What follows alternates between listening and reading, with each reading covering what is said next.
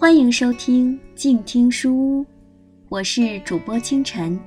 今天我们继续来读《爱的教育》，作者意大利亚米切斯，浙江少年儿童出版社出版。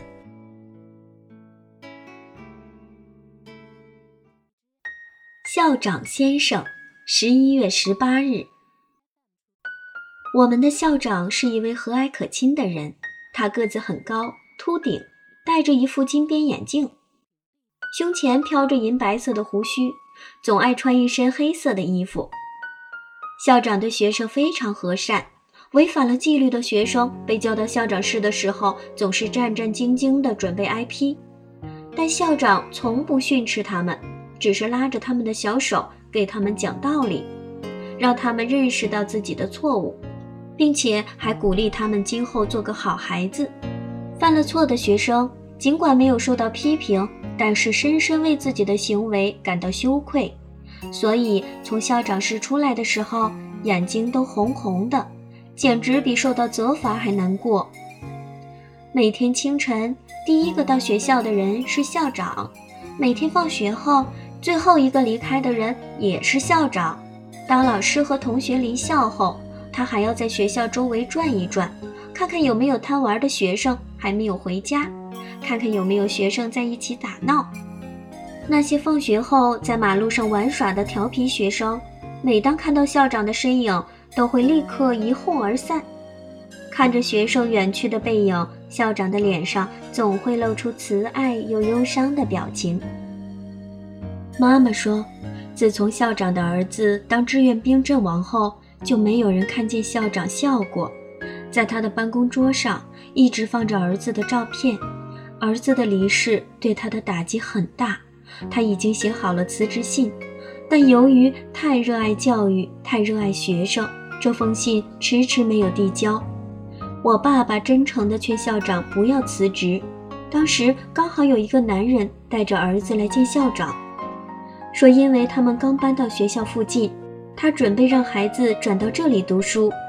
校长看到男孩非常吃惊，他靠近男孩，端详着男孩的脸，发现眼前这个男孩和他死去的儿子长得太像了。他记下男孩的姓名，办理了注册手续。这时候，爸爸说：“您要是走了，就真是太可惜了。”校长听了这话，拿出写好的辞职信，撕成两半，说。我不走了。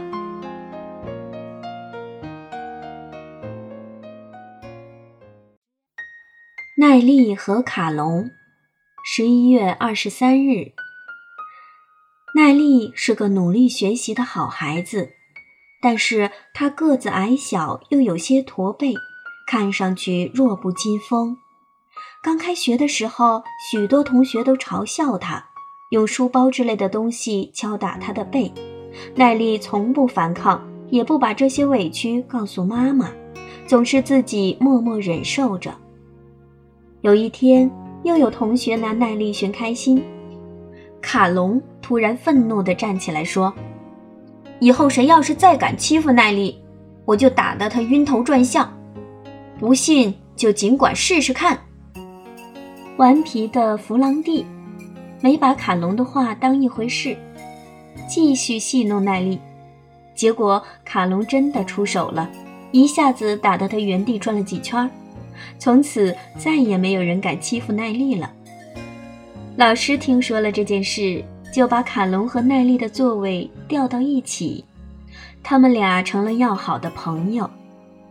奈利和卡隆整天形影不离，每天一到学校，奈利如果在教室看不到卡隆，就会四处找他。放学的时候，他一定要和卡隆说了再见才回家。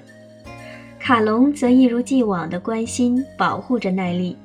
如果奈利的钢笔或书本掉到地上，卡隆总会马上帮他捡起来。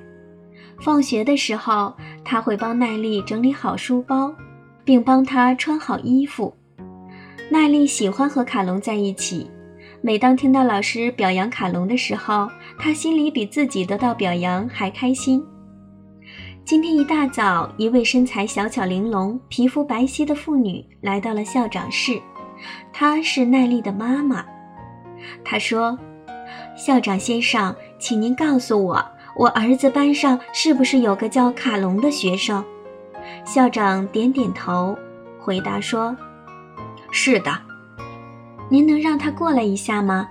我想和他说几句话。”于是校长派人把卡隆叫到了校长室。奈丽的妈妈一见到卡隆，就给了他一个大大的拥抱，然后激动地说：“你就是我儿子最好的朋友卡隆吧？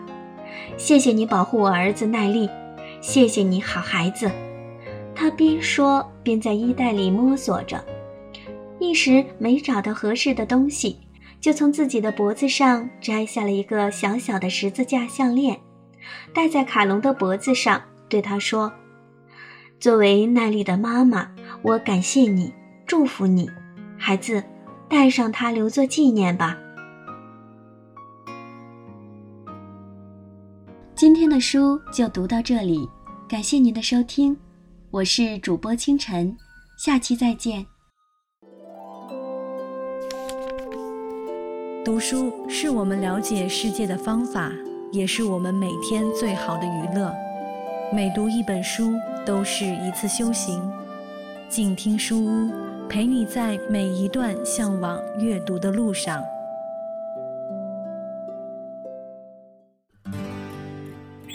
远方自由的雪山，我们要走多远？在沸腾的世界中，哪里有长满苔藓的清泉？